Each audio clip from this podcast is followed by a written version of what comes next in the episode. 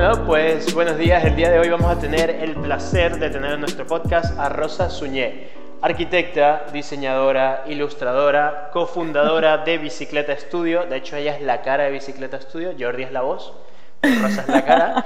Y lo que es aún más importante, amante de los animales. ¿Cómo estás, Rosa? Muchas gracias por invitarme y gracias por esta presentación tan completa. Hombre, ah, está muy bien. No me habían presentado nunca así. Ah, ¿no? Es como si te conociera de antes. Sí, un poco. ¿Cuántas veces hemos hablado, Roberto? Creo que esta es la tercera, ¿puede ser? En podcast yo los entrevisté, ustedes me entrevistaron y ahora te entrevisto a ti sola. Ajá, pues ahí está. ¿Ves? Ahí dejaremos todas estas entrevistas en las notas del programa para que haya un montón de... como cuatro horas de contenido más. sí, sí, sí. Pues muy bien. Rosa, eh, he tomado la costumbre desde hace como tres podcasts de comenzar el podcast preguntando por qué diseño, por qué ilustración, pero en tu caso, ¿por qué arquitectura? Muy bien, ahí está la fase que he dejado un poco atrás. Eh, arquitectura, pues porque cuando escogí con 18 años, en ese momento yo venía del instituto, en la época donde tienes que escoger qué estudiar. Además, yo soy hija de los 80 y aquí era como si más o menos sacas buenas notas, pues vas a, estudiar una carrera. Y en ese momento fue como algo que una mi pasión por el dibujo, que en ese entonces era bastante grande, y también porque cómo están construidas las cosas. O sea, en ese momento también la opción de Bellas Artes la descarté un poco porque se decía que no podía vivir de ello en ese momento. Y pues buscando algo con más futuro, yo hago las comillas ya, eh, con más futuro fue arquitectura, que une pues las dos, las dos disciplinas, más técnica y más eh, artística. O sea, puedes unir estas dos partes. Y ahí empecé, pues me metí en la escuela de arquitectura, me pasé bastantes años ahí dentro. Ah, tengo, o sea, me quedo, me quedo, con la gente, con lo que aprendí más o menos, más con la gente que todavía quedo con ellos, 20 años después. Y bueno, yo he trabajado como arquitecta, estuve varios años como becaria en un despacho, después como arquitecto. Y bueno, ah, se acabó ahí, porque vino una crisis económica muy fantástica en España que mm, destrozó el sector directamente, la burbuja de, eh, de, la construcción petó, y además se acompañó de una crisis más personal, en la que me di cuenta que pues en ese momento no me, no me apetecía coger las maletas e ir a buscar otra burbuja de la construcción, ¿no? Y ahí pensé, vale, pues esta pasión por el dibujo y a lo mejor esta parte más técnica, más las nuevas tecnologías, en este caso, cuando yo tenía 18 años empezaba Internet, estamos hablando del 98, o sea que, claro, en ese momento tampoco pude escoger lo que escogí a posteriori. En este caso me metí de, lleno en un grado, un grado multimedia, porque soy un poco masoca, soy hecha un poco la antigua y a lo mejor creía que para pivotar, para cambiar y tener otras opciones, pues tenía que estudiar algo más. En este caso, estudios de, bueno, estudios eh, reglamentarios y tal.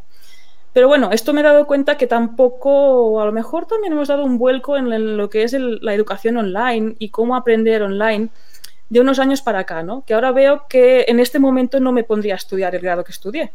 Aunque también me abrió perspectivas, puertas, también conocí, conocí gente muy maja, pero a lo mejor no habría pivotado estudiando un grado. Pero bueno, en ese momento me sirvió para decir, vale, me paro, dejaré la arquitectura y me voy para otro lado, ¿no? En este caso, algo que una esta parte de dibujo, dibujo vectorial, o sea, he dibujado vectorialmente desde hace muchos años en AutoCAD, después de Illustrator, es lo que me ha acompañado más continuamente en los últimos años, ¿no?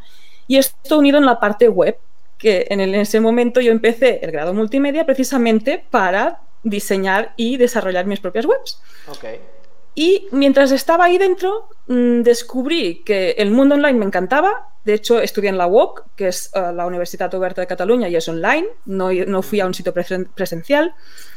Y ahí vi que trabajaría de forma remota. O sea que mm, lo de ir a trabajar en un sitio físico, pues a lo mejor lo descartaría, ¿no? Porque esta parte de estudios más online me encantó. Además, creo que puedo trabajar de forma autónoma bastante bien y soy más em, em, productiva. Y también tuve una experiencia en unas prácticas, entonces vivía en Madrid y estuve trabajando en un proyecto de un estudio de Girona, ¿no? Y ahí pues fueron las prácticas de, del grado y esa experiencia me abrió las puertas a colaborar con ellos en un, en, en un proyecto durante unos meses y dije, esto mola, o sea, me gusta trabajar pues por quien sea, desde donde sea, ¿no? Y bueno, ahí yo hice este cambio, este pivotaje de la arquitectura al diseño web, al diseño gráfico, al mundo digital, digamos, a la parte del diseño digital. Y bueno, ahora me doy cuenta que también une bastantes eh, puntos, ¿no? Porque lo que es la arquitectura de la información, cómo está construida una web, cómo organizas este contenido, la parte más estructural pues se parece bastante a lo que sería un plano de una casa, ¿no? Tú puedes estar diseñando una web, que en nuestro caso ahora estamos especializados en membership sites, en sitios de membresía, que no deja de ser un negocio.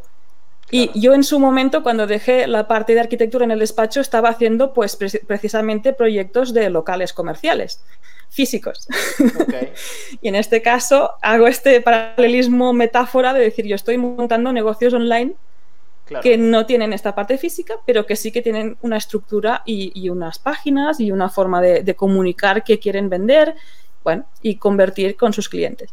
Pues ahí está como este nexo, ¿no? Y cosas que aprendí en arquitectura, cosas que aprendí durante mi experiencia en, los despachos, me han servido ahora. Por ejemplo, la parte de poner precio, de hacer un buen presupuesto. Yo creo que esto me ha sido más fácil porque precisamente venía del otro mundo, ¿no? Y no sé, pues hasta aquí, es esta parte de, fusión. Y últimamente esta parte más de ilustradora ha vuelto a nacer en mí. Lo, porque lo tenía... en Instagram. la aparqué durante precisamente los estudios de arquitectura, porque iba tan agobiada. Si esa carrera es para gente que no quiera dormir, al menos en mi época, y porque que nunca quiere renunciar a ella, porque todos los arquitectos que conozco ahora diseñan web. Bueno, ya, es que yo creo que lo que petó el sector es que no hay. Ha habido un cambio. Tengo compañeros todavía que están trabajando como arquitecto. Ok. Pero también es el tema. Yo cuando empecé eh, siempre he trabajado por despachos más o menos pequeños. ¿Por qué? Porque era como algún día voy a montar algo, así, ¿no? También más de forma autónoma, eh, con colaboradores, con tal. No, no estás tú solo, porque diseñar y construir un edificio, pues solo es bastante complicado. Pero bueno, en un equipo reducido. Pero yo creo que esto se ha cambiado. O sea, ahora es como tú vas a trabajar por una, grande, una compañía grande. Porque son las que han sobrevivido. Y las que pueden evolucionar, pueden innovar y pueden hacer cosas distintas, ¿no? Y empezar eh, en un negocio online es complicado, pero empezar como arquitecto lo veo mucho más complicado. También porque, yo qué sé, si tú quieres empezar la actividad necesitas de pagar un seguro, necesitas estar dado de alta en el colegio. Esto es dinero. O sea, tú empiezas con menos X euros para que puedas ejercer. En cambio, en un negocio online, a ver, un hosting, un dominio, una web, dices, sé hacer esto, lo que sea, y empiezas. Y al menos pues que te, dé para la cuota de autónomos. Y ya está. No es tan, no empiezas tan, de tan abajo, ¿no? De con tantos gastos y tantos temas no sé, yo como he vivido este, decir, a ver, ¿qué hago? ¿Sigo como arquitecta y, me enfrento a todo esto o cambio, ¿no? Y voy hacia algo que me parece más sencillo, más sostenible y que me atrae más, la verdad.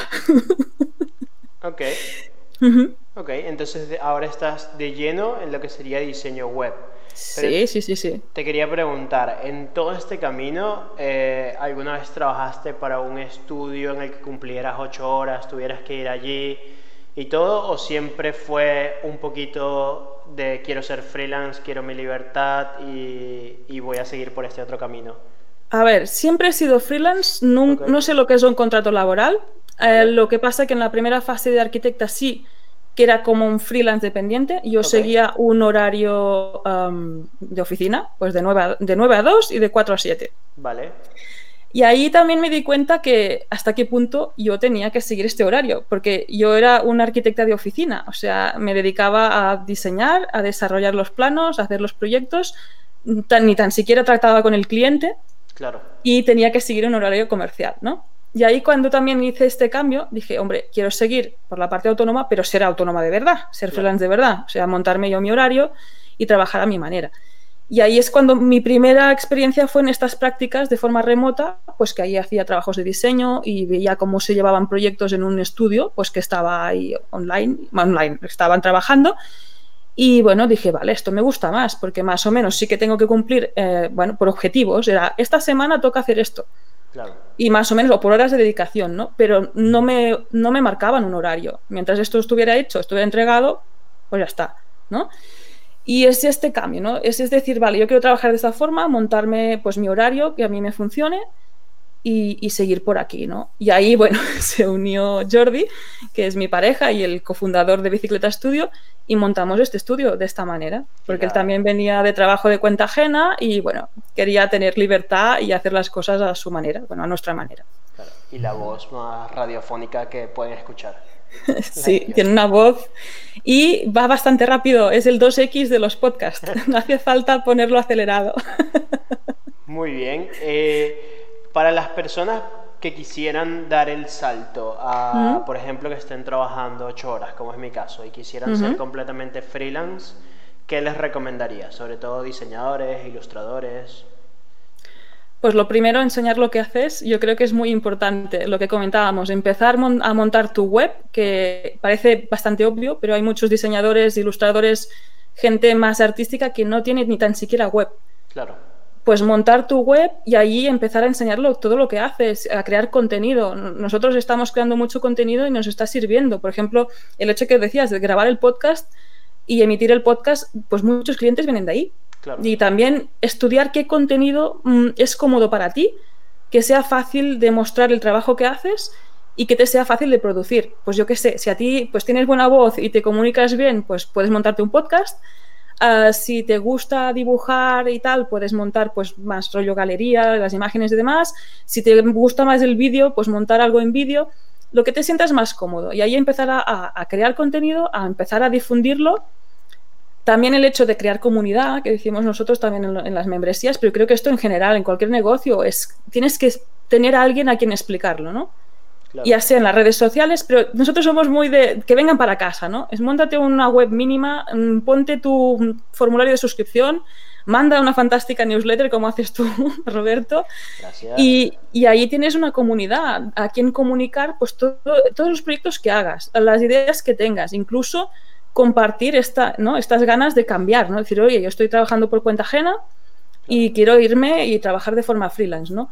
Y ahí yo creo que puedes empezar a tener los primeros clientes. A lo mejor no puedes saltar directamente de un trabajo a otro. Esto depende ya un poco de, del valor de cada uno y de las ganas de saltar de ese trampolín. Y de las condiciones. También. Si tú, yo qué sé, nosotros hicimos el cambio porque teníamos ahorros, todos los dos. O sea, dejamos, paramos en seco y también porque eh, reducimos nuestras necesidades al mínimo. O sea, por ejemplo, nosotros vivíamos en Madrid, en una ciudad, pues con un alquiler, unos gastos, etcétera, y nos mudamos al pueblo donde esto se ha reducido a algo ínfimo, ¿no? Pues es estudiar dentro de tus necesidades, dentro de tus condiciones, cómo puedes reducirlas y ahí pues ir cambiando, ¿no? Y ir dependiendo cada vez menos de este trabajo por cuenta ajena, digamos. Y bueno, poco a poco cuesta, pero yo creo que más o menos, pues si empiezas, también vas difundiendo el contenido, vas informando, la gente se entera de lo que haces, que esto a veces cuesta, van a salir los primeros clientes, vas a validar, lo más importante es que estos primeros clientes van a hablar bien de ti, que esto es lo que funciona mejor siempre, y bueno, ir encadenando, ¿no? Y a lo mejor va a ser un salto un poco más gradual, pero yo creo que sí que se puede cambiar. Ok, yo, yo creo que lo resumiría, o lo que sería mi experiencia sería, mm. em, uno, no renuncies a tu trabajo a menos que tengas un colchón económico, te puedas ir, como por ejemplo el caso de ustedes que tenían ese colchón mm. económico, se pudieron ir a vivir al pueblo, reducir todos los gastos, que obviamente no es lo mismo en Madrid tener que comenzar o en una ciudad que es muy costosa, ¿ok? A irte al pueblo, bajar todos los gastos empezar a hacer contenido que te permita llegar a clientes, entregar un buen trabajo a esos clientes mientras sigues haciendo contenido y pedir, yo aquí luego, pedirle referido a estos clientes, una vez termines de trabajar con ellos o vayas a medida del trabajo, pídeles algunos referidos y empieza a contactar también con otras personas que quizás ya habían sido tus clientes o colegas, familiares, lo que es las tres F, ¿no? Es Friends, Family and Fools. Ahí yo discrepo un poco, porque nosotros empezamos así y al medio año decidimos hacer algo que nos ha funcionado mejor, que es especializarnos en algo muy concreto. Ok, encontrar un nicho. Exactamente. Y ahí es cuando vas a ser diferente al resto más rápido. Y es cuando vas a destacar dentro de, la vorágine de Internet, ¿no? Claro. O sea, Internet nos da lo más fácil, es muy fácil comunicar lo que estamos haciendo, no tenemos que pagar tan siquiera casi, ¿no? Porque es lo que decía, un hosting, un dominio y empieza a posicionar, ¿no? Si hablamos de orgánico, si hablamos de pagar publicidad, pues bueno, si puedes, pagas, pero bueno. Orgánicamente es sencillo, pero es verdad que eres como todos. Si no te diferencias por algo, pues va a ser complicado que alguien te contrate a ti y no contrate a otro. Ok. Pues en este caso yo añado la parte esta de si encuentras un nicho, encuentras algo diferente o haces las, cosas de una forma distinta, potenciar eso también, porque es lo que te va a hacer diferente y te van a escoger a ti. Vale, entonces aquí surge mi pregunta, ¿cómo escoges un nicho? A ver, pues lo primero es algo que más o menos te guste. Ok. ¿Vale? Te pueda interesar. Nosotros en nuestro caso pues fue por el tipo de plataforma, nosotros ya diseñábamos y desarrollábamos, yo hago la parte de diseño en WordPress, que esto ya es, bueno, al menos no hacíamos WordPress, Drupal, no hacíamos de todo, sino que era en, un tipo de gestor de contenidos en concreto. Pero aparte vimos que, bueno, teníamos como 9, 10, 12 productos distintos. Se hacía un branding, hacíamos un e-commerce, hacíamos una web de reservas, una corporativa, de todo, ¿no? Y en nuestro caso nos perdió el hecho de decir, queríamos hacer inbound marketing, queríamos empezar a crear contenido para precisamente difundir y que Google nos posicionara y que la gente nos encontrara, y no sabíamos por dónde empezar. O sea, la cosa más de tantas cosas que hacíamos nos, nos paralizaba y no sabíamos por dónde empezar, ¿no? Claro. Y ahí ya empezamos a escuchar el tema de especializarnos, tal, no sé qué, escoger un nicho, demás, y fue como, vale, pues ¿por qué no escogemos una de estas cosas que ofrecemos y nos dedicamos solo a eso, ¿no? Para precisamente coger este foco. Y de todo lo que teníamos en ese momento, pues el tema de membresías, membership sites, pues nos pareció que como también éramos nuevos, de hecho no hay mucho en este país sobre el tema, pues bueno, podríamos ser los primeros en algo, ¿no? Empezar al menos en español. Y bueno, decidimos eso en concreto, pues porque también engloba dos, las dos disciplinas, pues quedamos en el estudio, que es diseño y desarrollo, y encajaba, ¿no? Y además nos gustaba, estábamos suscritos a bastantes membership sites nosotros, como usuarios ya éramos consumidores, y dijimos, bueno, pues escogemos esto y vamos a por ello. Y de hecho nos ha dado mucho foco, porque todo lo que ha salido, pues todos los artículos que hemos escrito, todos los videotutoriales que hacemos, el podcast, está solo enfocado a eso. Y fue como un chasquido y empezamos a producir, ¿no? Y esto ha ido abriendo las puertas, de hecho la gente nos ha conocido, porque antes no nos conocía a nadie. Claro. Y fue como crear la nueva imagen de Bicicleta Studio y empezar ahí y la gente pues nos conoce, ¿no? Y bueno, y hay también los primeros clientes, de los clientes te recomiendan y, y más o menos vas siguiendo. Sí, sí. Muy bien, entonces me gusta. Yo creo que lo dejaría en empezar a crear contenido, clientes y cuando ya empieces a tener un poquito de ritmo, que tú vayas probando, porque al principio también vas a probar muchas cosas. O sea, quizás, vale, vamos a hacer branding, quizás no me gusta tanto el branding, me gusta más hacer logos o me gusta más hacer sitios web o UX, UI, lo que tú quieras, y luego ver en qué te puedes especializar, ¿no? O sea, primero crecer un poco horizontalmente, que creo que también siempre está un poquito bien, saber dónde tocar en todos sitios y luego irte en una de las verticales. En su caso ha sido el sitio de eh, Membership Sites, ¿okay? sí. que no lo hemos hablado, pero Rosa es la cofundadora de Bicicleta Studio, que es un estudio especializado en sitios de membresía o Membership Sites, que son básicamente Spotify, es un sitio de membresía. Ellos no se dedican a diseñar Spotify, pero son más sitios para personas que tienen eh, una academia online, tienen una comunidad, tienen, ¿no? Básicamente es un sitio web en el que tú pagas y tienes acceso a una área restringida premium o una zona donde solo es para ti, ¿no? Para quien haya pagado esta suscripción. Y de hecho, si quieres, podemos decir los tipos que hay, porque la gente conoce mayormente los de contenido y exactamente los de formación, porque bueno, está Spotify también es contenido, porque tenemos eh, el tema de música, Netflix es contenido, es ocio, porque tienes las series, películas, demás.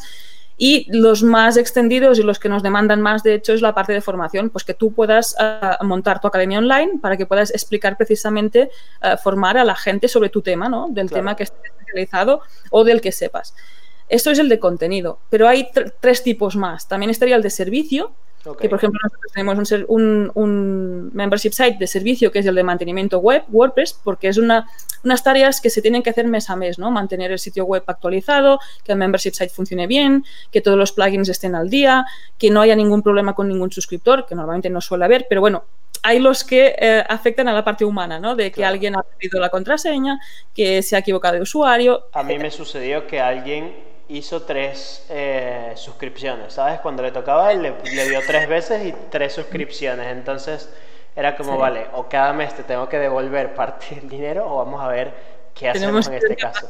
Claro. Sí, pues tendríamos el de contenido, este que es el de servicio, hay el de comunidad, que en este caso, por ejemplo, tú y yo compartimos sinoficina.com, que es un ejemplo muy bueno de comunidad, que tienes acceso precisamente a esta comunidad tras un pago, si no, no puedes acceder.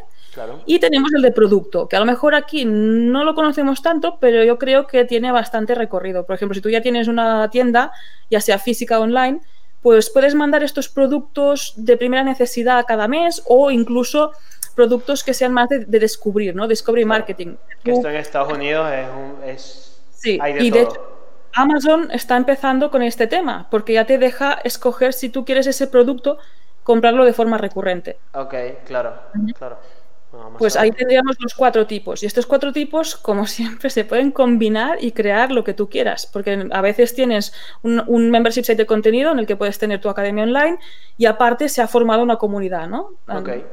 Y queriendo o sin querer, pues lo tienes ahí, ¿no? Puede ser este, este complemento que aportes, aportas a este membership site. O podrías llegar a tener los cuatro tipos juntos, ¿no? Claro, que ya es una locura. Yo creo que sí. A ver, no se me ocurre a alguien que haga los cuatro tipos juntos, pero. Tela. Hombre, cuatro no, pero. A ver, déjame pensar. Que sean tres: formación, servicio y comunidad. ¿Hay alguno que casi. Bueno, por ejemplo, sin oficina podrías incluir formación. O sea, porque tiene la, la formación y tiene la comunidad. De hecho, es un híbrido. Sí, claro. Servicio sí que no tiene, pero me imagino que Bosco eventualmente quizás lo quiera escalar. Bueno, ahí sería si él quisiera ofrecer sus servicios, pues de alguna manera. Claro, y productos también lo veo por allí que, que empieza a encajar, que venda algunos productos. Ahí también a veces abrir un poco, ¿no? Porque piensas en producto, a veces piensas en algo físico y no tiene por qué ser así. Podrías tener pues una tienda de, descargables claro pues eh, recursos en formato ebook o yo qué sé, descargables de plantillas de diseño. Yo qué sé, estoy inventando aquí, estamos montándole el negocio. Ahora, ¿verías, ¿verías algún sitio de membresía para un diseñador y para un creativo? Porque este podcast yo le enfoco más a mm. diseñadores, ilustradores, fotógrafos. A ver, yo para alguien creativo se me ocurre el que comentábamos un poco off the record, el que podría ser un servicio paquetizado por horas que sea recurrente. Pues, por ejemplo, que tú siempre más o menos ves que con tus clientes pues les creas las mismas creatividades para redes sociales. O que realizas pues las mismas ilustraciones, no sé, lo que tú, el servicio que estés vendiendo que ves que se, repite una pauta, ¿no? Pues hacer el esfuerzo de, productizarlo, paquetizarlo en un precio cerrado y que esto pueda ser recurrente. Pues eso, pues gente que necesita, que se me invento, hacen cuatro posts al mes y necesitan esa imagen, esa ilustración, ese vídeo, eh, es, no sé, lo que tú creáis, ¿no? Ah, por ahí estaría un tema que sería más de contenido, o sea, crear contenido para esa gente, pero tú tendrías un membership site de servicio. Claro. Otro sería el típico de, porque es que aquí hay mil marketplace, ¿no? Un rollo en vato, que estoy aquí mencionando a la bestia. Pero yo qué sé, si tú tienes un estilo muy diferencial o, por ejemplo, me imagino más en un tema de ilustración, ¿no? Pues tú ya tienes más o menos una diferenciación, un estilo tal, pues tener estos descargables de, yo qué sé, 10 descargables cada mes, ¿no? Bajo una suscripción. Podría ser. O ah, montar ah, plantillas para otros profesionales, también podría ser. No sé, es que yo creo que es buscar un poco, darle la vuelta. A lo mejor no es tan inmediato como podría ser un mantenimiento web, que, a lo mejor se te ocurre más fácilmente. Pero yo creo que es que rascando un poco sí que se podría encontrar.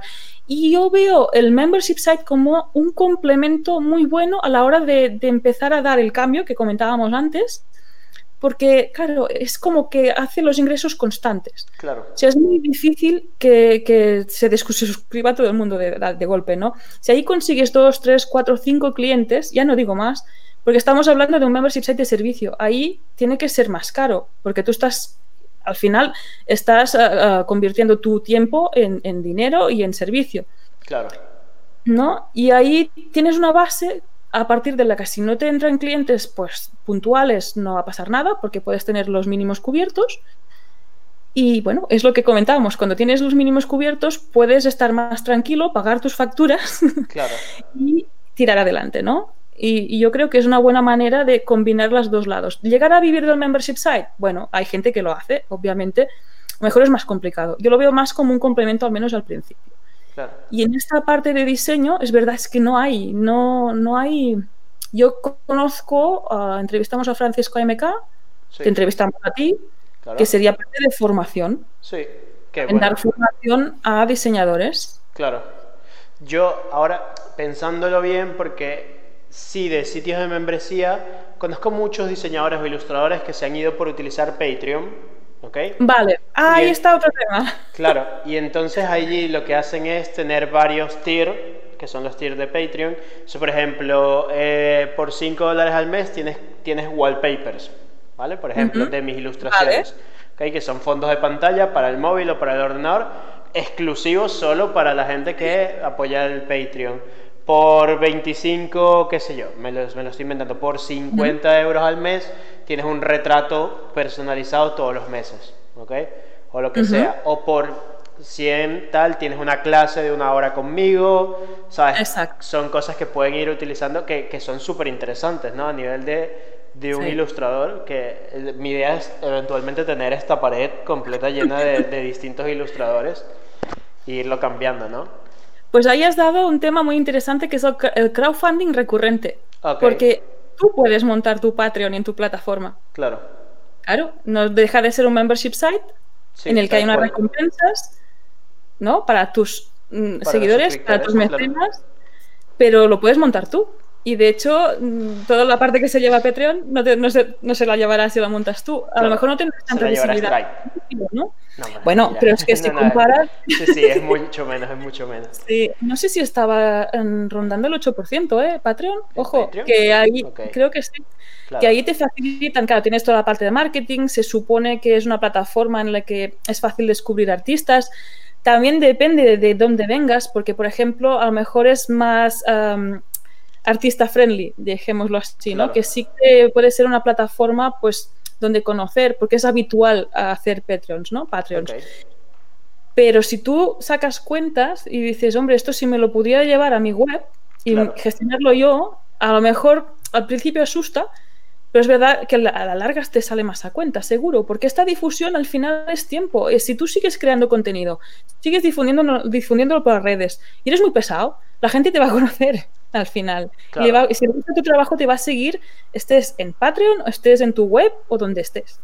Claro. Yo creo que, el tema está ahí. Y es un, sector muy interesante, de hecho. Sí, en verdad, en verdad el, el nivel de Patreon que ha crecido para los artistas se ha vuelto muy interesante. O sea, este, este tipo de modelos, de hecho, hay muchos diseñadores e ilustradores que yo sí he seguido que están dando el salto a que ya dejan de trabajar con clientes y todo su ingreso Ajá. viene por cursos, viene por ilustraciones que hacen, por ingresos recurrentes que tienen o por Sí, sí. generar contenido también, o sea, Sí. por el mismo hecho de empezar a ellos a generar contenido. O sea, si por ejemplo ves a Matt Devella, que, que sé que son fans, él, él vivió mucho tiempo de su, de su Patreon, ahora es que está cambiando a aceptar eh, publicidad dentro de sus vídeos, pero antes simplemente Vale. eran todos personas del Patreon que le pagaban por el contenido que él generaba, ¿no? Y al mismo tiempo creo que el sueño de cualquier diseñador, ilustrador o videógrafo sería que yo pueda producir cosas para mí que los demás me compren, ¿no? O sea, Claro. un poquito ser un artista ya. Sí, sí, sí, sí. Exacto. Bueno, antes, en la antigüedad eran los mecenas, ¿no? Si tú Claro. tenías suerte y tenías alguien que te mecenara, pues bueno, tenías la vida resuelta. Ahí no, me, no digo que tengamos la vida resuelta, pero bueno, es que es, tú promocionas tu propio trabajo. Claro. De hecho, no, al menos, bueno, Patreon sería como una especie de, de, sí, de, ¿cómo se llama esto? Como el galerista, ¿no? Claro, es una si esta galería. parte, ¿no? Sí, sí. Sí, pero incluso si te lo montas tú, te saltas toda esta parte, o sea, te promocionas tú solo. Tal cual. Y al final también es darte cuenta de que, por ejemplo, si al principio son, qué sé yo, 50 euros mensuales más, al final del año son 600 euros. O sea que, que no es poco. Y en estos sectores del diseño, ilustración, yo veo que la gente le da mucho respeto a la parte técnica. Precisamente nosotros podemos estar más habituados a crear una web en WordPress y nos Claro. parece sencillo, pero puede dar respeto. Pero yo creo que incluso ahí es vencer un poco este miedo, probarlo o buscar a alguien que te lo construya, alguien que te lo haga. Porque si echas cuentas, al final te va a salir mejor. O sea, porque Sí, también claro. tienes todo el control tú. Nosotros a veces, en el, en- cuando hablamos de membership site, hay otras plataformas. Puede ser Hotmart, puede ser Teachable. Que ahí cuidado, porque tú puedes validar la idea en esta plataforma precisamente porque te da miedo montarlo tú, porque no sabes, y ahí te lo dan todo hecho, pero te van a coser a, a fees que al final, si tienes éxito, esto pues va a ser dinero y además ahí Hotmart, por ejemplo, se queda con el contenido, o sea, no es tuyo. Claro. Y si tú estás creando contenido y se lo quedan, vamos mal. Y eh, la comunidad que hayas montado ahí dentro no te la puedes llevar así como así. Claro. Claro, que es un pequeño, Es- pequeño, pequeño detalle gigantesco. ¿eh? Pierdes el control. Claro. Que, ah, claro, empezar con una pequeña lista de suscripción que a veces cuesta y que es como, bueno, uno a uno, tal, no sé qué, pero eso es tuyo. O sea, no es de nadie más. Y si te han dado el permiso, puedes hacer con ellos lo que quieras. O sea, lo que te han dado el permiso para enviarles correos comerciales, para comunicarlos, lo que sea. Claro, esto no está tan claro en plataformas de terceros. Claro. Ya no digo redes sociales, ¿eh? que había gente que se montaba ahí sus grupos en Facebook, sus historias, y eso a a Facebook se le, se le va a la olla, cambian las condiciones y te destruyen el grupo en un momento. Claro. Ahora está lo de Instagram, los best friends, Ok. que ahí se está montando un tema interesante porque hay quien paga una suscripción para formar parte. ¿Sabes que Lo vi cuando apenas lo sacaron, hace como tres meses. Yo llegué al curro y Sí, dije: sí, sí. Esto es una suscripción. Si alguien es inteligente, en vez de mejores amigos, es contenido exclusivo. Tú Ahí quieres está. contenido exclusivo, me pagas y entras aquí y vas a ver cosas que nadie más ve. Ahí Tal está. cual. Sí, es, sí. es una muy. Es que yo lo vi y yo dije: Instagram. Sí, eh, mejores amigos, mentira. Esto lo está haciendo para hacer contenido exclusivo. Porque tú llegas a tener eh, videos de IGTV, que es esto, y lo llegas a tener, que es la competencia de YouTube. Quieras o no, están metiéndole competencia a YouTube. Y empiezas a publicar contenido exclusivo allí, que la gente te pueda pagar directo por. Instagram. Y cuidado Patreon, porque empiezas a- ahí a, a Sí. perder Sí, sí, porque es la parte esta técnica queda resuelta y la gente se anima y empieza. Pero ojo, que también estamos en las mismas, que Claro. es como intenta gestionarlo desde tu web. Claro, claro. Que es- Porque si un día desaparece eh, a- a Sí, Instagram, es- no es- pase nada. Esto lo conversé en un podcast hace poco, que me preguntaban por qué hacerme mi página web si, Sí. por ejemplo, puedo tener mi Instagram y puedo tener mi canal de YouTube y todo lo demás. Y Bueno. mi respuesta era la, la misma, o sea, en YouTube, en Instagram, en todo está muy bien, te sirve para exposure y para que todo el mundo te vea. Difundir, es un Exacto. difusor perfecto. Es un difusor, pero la- las personas no son tuyas. O sea, las, No. los seguidores realmente son seguidores hasta que Instagram, YouTube quiera. Porque Mm. el día de mañana dice, vale, vamos a desmonetizar, que pasó con YouTube hace poco, eh, vamos a cambiar el algoritmo, que con Facebook ha pasado 4 millones de Claro. veces, con Instagram pasó, la vez pasó hace poco, y te quedas sin seguidores. O sea, yo ahora mismo tengo la newsletter, por ejemplo, y envío la newsletter todos los lunes. Por cierto, Sí. el link está abajo los que se quieran inscribir. Y son seguidores que están allí. Si yo un día decido Sí. cambiar de MailChimp a otra plataforma, me llevo a los seguidores que tengo. Migras y ya está, exacto. Si no mañana problema. TikTok se convierte más grande que Instagram y yo digo, vale, mis seguidores de Instagram me los quiero llevar a TikTok, no se puede, mentira. No. Hay quien te seguirá a todas partes, ¿eh? Porque eso, hay quien te va a seguir, pero seguramente si tienes, me invento, 10.000 suscriptores, a lo mejor te siguen la mitad, Sí, tal cual. creo. Que a lo mejor haces nuevos, ¿eh? Pero también el, el número, el volumen de seguidores, eso es muy relativo. Porque si también escoges un nicho concreto, puedes tener muy, po- muy pocos seguidores y tener clientes y Claro. tener conversiones. No hace falta tener 50. O YouTube es el ejemplo, que ahí hay canales con un montonazo de seguidores que han querido monetizar a ir a, algo premium y la gente lo paga. Simplemente porque es un público el, que no va a pagar nunca para nada, ¿no? Que va a consumir de forma gratuita y no se va a plantear pagar nada. Claro. Pues bueno. Y basada en esto, ya que, ya que me lo dices, ¿sabes alguna estadística que haya de, por ejemplo, que si tienes tantos seguidores, tantos van a convertir o no hay una estadística exacta sobre eso? Ahora me voy a lanzar un poco, es el tema, esto es más de estrategia, yo soy la parte de diseño, pero mm, creo que ronda por el 1%. ¿eh? o sea, que es, lo mismo que, un e-commerce, ¿no? Normalmente... Diría que por ahí está. Claro, claro, que, un e-commerce es el 1% normalmente el que compra cuando haces alguna actividad de Sí, pero es que depende mucho de, lo que soluciones. Claro, del mercado, de lo que. Del mercado, claro, si tienes muy nicho, seguramente tendrás una conversión más alta, porque quien te siga está súper interesado y va a comprarte seguramente. Ok. Claro, cuando vas a algo más genérico, ahí vas en masa, o sea, porque vas a llegar a mucha gente, claro. pero no todo el mundo te va a comprar. Vale, perfecto. Entonces, repasando los puntos que hemos tocado en este podcast. Comenzamos con una, por ejemplo, algún diseñador que quiera dedicarse a tener algunos ingresos recurrentes, ¿no? Quizás comenzamos con crear outbound marketing, que sería para empezar a crear una comunidad, ¿ok? Empezar a tener, eso lo recomendarías antes de que empiece a buscar el, montarse su propio sitio de membresía, que empiece a generar contenido y tener una comunidad, ¿no? Sí. ¿Ok? Que empiece a tener clientes, comunidad, ¿ok? Algo, porque diseñadores, ilustradores, todos vamos con clientes y comunidad. Y luego de aquí que vea si consigue un nicho, ¿ok? Para poder empezar a crear más contenido hacia ese nicho. Y más específico, sí. ¿En qué punto crees que ya tienes una comunidad lo suficientemente grande para dar el salto, Rosa? Yo creo que probaría cuanto antes mejor. Okay. para precisamente validar si hay interés o no. Y esa pequeña comunidad puedes preguntarle. Eh, ahora iba a decirte, en, MailChimp puedes montar una landing page desde MailChimp. o sea, montarla, colgarla en tu dominio y ahí empezar a recoger estas primeras correos y ahí empezar a preguntar, decir, oye, tú te has interesado por lo que te he dicho, que estoy planteando, ¿no? Ah, pues yo qué sé, ¿qué contenido mm, te interesaría? ¿Qué servicios te gustarían? Lo que se te ocurra y preguntar, porque ahí vas a empezar, tampoco tiene que hacerse caso de todo, o sea, el feedback es muy bueno, pero bueno, ir viendo más o menos si lo que la gente te responde está alineado con lo que tú puedas, te pueda interesar.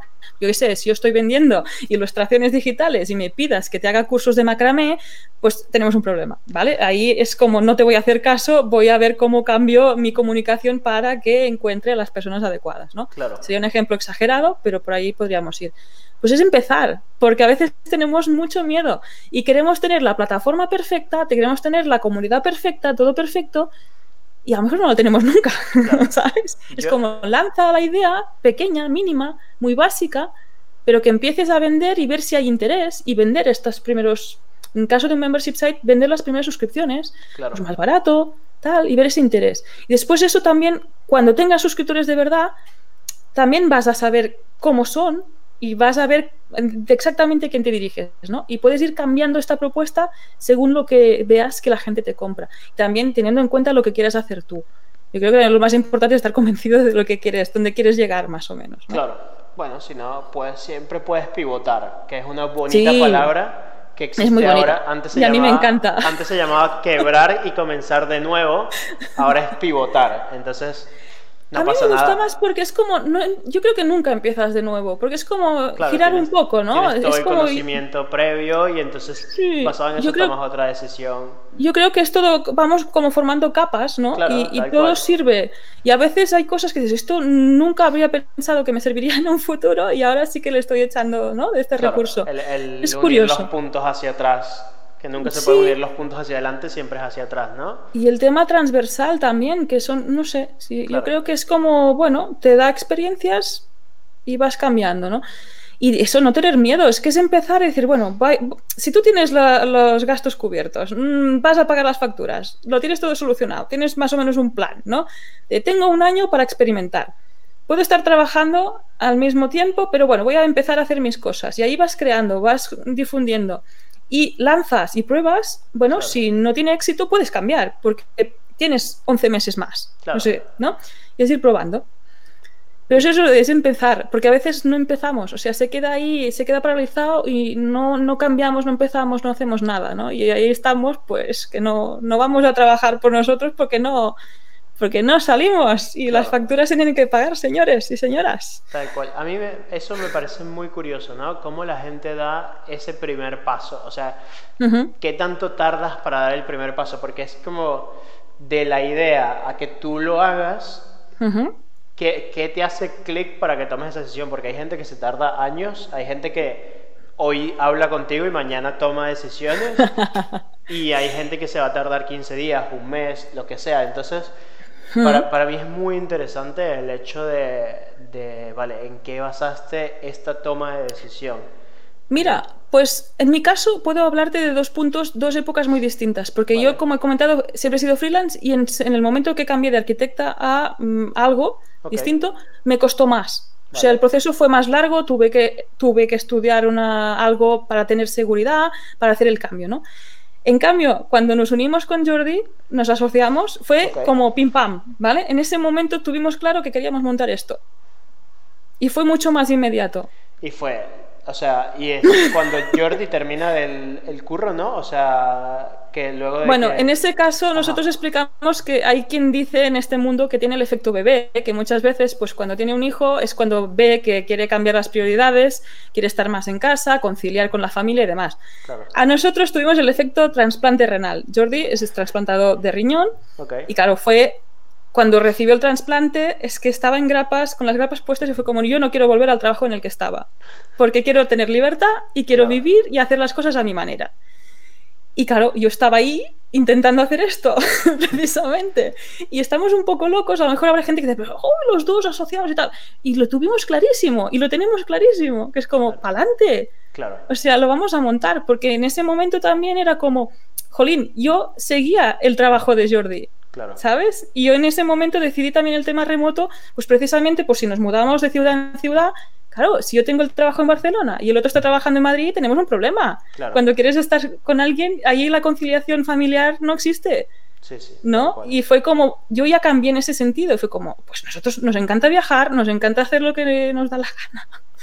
Pues oye, es verdad que ser freelance es arriesgado, tiene sus cosas, pero si le encuentras esta magia, pues es como, oye, yo me lo yo me lo como y, yo me monto y me, organizo, tengo mis ahorros, tengo mis historias y me voy, pues, no sé, me busco la vida para difundir lo que hago. Tiene sus recompensas, ¿no? Como ir a Japón. Sí. exactamente. Y la, y la, idea es seguir ¿eh? por ese camino y irnos un día y... ¿Cuál es, ¿Cuál es el próximo destino, Rosa? Ay, pues no sé, pero en febrero a ver si nos vamos por ahí. Ah, muy bien, muy bien. Rosa, ya para ir cerrando este podcast, ¿hay algo que no te haya preguntado que te gustaría decir? Mm, pues no sé. Yo quiero animar a la gente, y sobre todo en esta parte de diseño y más artística, que se anime, que empiece a enseñar sus proyectos y que, empiece. y que esto lo, puedes, lo puede hacer uno mismo. Claro, yo creo que también comiencen a documentar. O sea, porque hay mucha gente que piensa que, hostia, tengo que generar contenido original o pensar algo. Y es como, empieza a documentar lo que estás haciendo. O sea, si estás haciendo un logo para tu primo, lo que sea, explica las decisiones que estás tomando. ¿Por qué este logo así? ¿Por qué este color? ¿Por qué este tamaño? ¿Por qué? Porque son cosas que la mayoría de la gente no ve reflejadas y que tú estás y que tú no te das cuenta que tienes en la cabeza. O sea, para ti un logo es como, vale, pam, una retícula, empiezo aquí, empiezo acá, y, y son cosas que ya tú con el ojo lo tienes súper entrenado, ¿no? Y, y, de hecho quizás te pasa, ahora tú ves un píxel movido y tú ves que este texto no está alineado por un solo píxel, pero se ve. Sí. Y si tú se lo explicas a otras personas, ya es contenido que estás, ¿no? Que estás sí, y ahí también algo interesante, yo creo que, y lo que he echado en falta yo, propiamente, aparte de aprender a usar herramientas, aprender pues sistemas y demás, es cómo hacen las cosas otra gente, otros profesionales, otros diseñadores. Somos muy herméticos en general, no solemos explicar muy bien nuestros procesos, incluso pues qué hacemos para que nos conozcan yo creo que este hecho de compartir eh, tiene valor también. Ahí podríamos tener una zona premium de un diseñador, ¿no? Que tenga recorrido y que enseñe exactamente cómo trabaja. Incluso, pues yo qué sé, cómo te presentas a una entrevista de trabajo. Eh. Esto puede ayudar a gente que empieza y tiene mucho valor. Cómo, Cómo, cómo crear el, logo, currículum, el portfolio, Sí, sí. etcétera, mil cosas. Y otro tema, a mí me ha servido unirme a retos de Instagram, que ahí viene el tema ilustración. Eh, es eso, para volver a crear era como, bueno, a veces te enfrentas al la hoja en blanco y es como, ¿qué hago? ¿No? ¿Qué hago? ¿Qué hago? ¿Qué hago? Y ahí encontré los retos. Hay retos de ilustración, pues que más o menos está el Inktober, que es bastante famoso, que voy a empezar mañana, en octubre. Ah, existe también el de 30 30, 36 Days of Type, que es el primero que realicé. Y ahí me gustó porque empiezas a ilustras una cosa cada día, tienes que ser muy conciso para poder llegar a hacer todo el proyecto. Claro. Claro, y ahí empiezas a crear contenido. Sí, sí. tal y cual. tienes un tema, te fijas en ese tema y empiezas. Pues de ahí me han salido clientes. Ah. O sea que mi Instagram ahora, tal como está, pues a la gente le gusta y, y- es enseñar lo que haces. Claro. Y yo diseño membership sites, pero también tengo esta parte de ilustración y al final es contenido que puede estar dentro de un membership site. Ahí Claro. es cuando te especializas, pero ves que, que la especialización puede ser muy ancha, de hecho, ¿no? Y, y bueno, pues eso, es empezar a crear y buscar una manera de que tú puedas hacer esto de una forma fácil, ¿no? También el formato que te sea más cómodo. No sé. Y es empezar a hacer cosas. Perfecto. ¿Dónde te pueden seguir, Rosa? Pues me vais a encontrar en bicicleta.studio, que es el estudio, es la casa, es donde trabajamos. Y también me podéis encontrar en rosasumba.com, que es mi web personal, que va a estar renovada ya, right now. O sea, está ahí, está ahí en, en el formato de desarrollo y la voy a subir ya. Ok. Y ahí podéis ver todo lo que pasa, pues fuera de Bicicleta Studio. Me Perfecto. podéis encontrar ahí. Perfecto. Pues Rosa, muchísimas gracias por tu tiempo. Muchísimas gracias por pasarte por aquí por el podcast. Y dejaremos, Muchísimas gracias a ti. dejaremos todos los enlaces en las notas del podcast. Muy bien, pues muchas gracias, encantada. Y bueno, nos seguimos por aquí. Perfecto. Un abrazo. Un abrazo. Ya. Chao. Gracias por haber visto todo el vídeo. Eh, si tienes cualquier duda o cualquier pregunta, puedes dejarla en los comentarios. Recuerda que si te gustó, te puedes suscribir.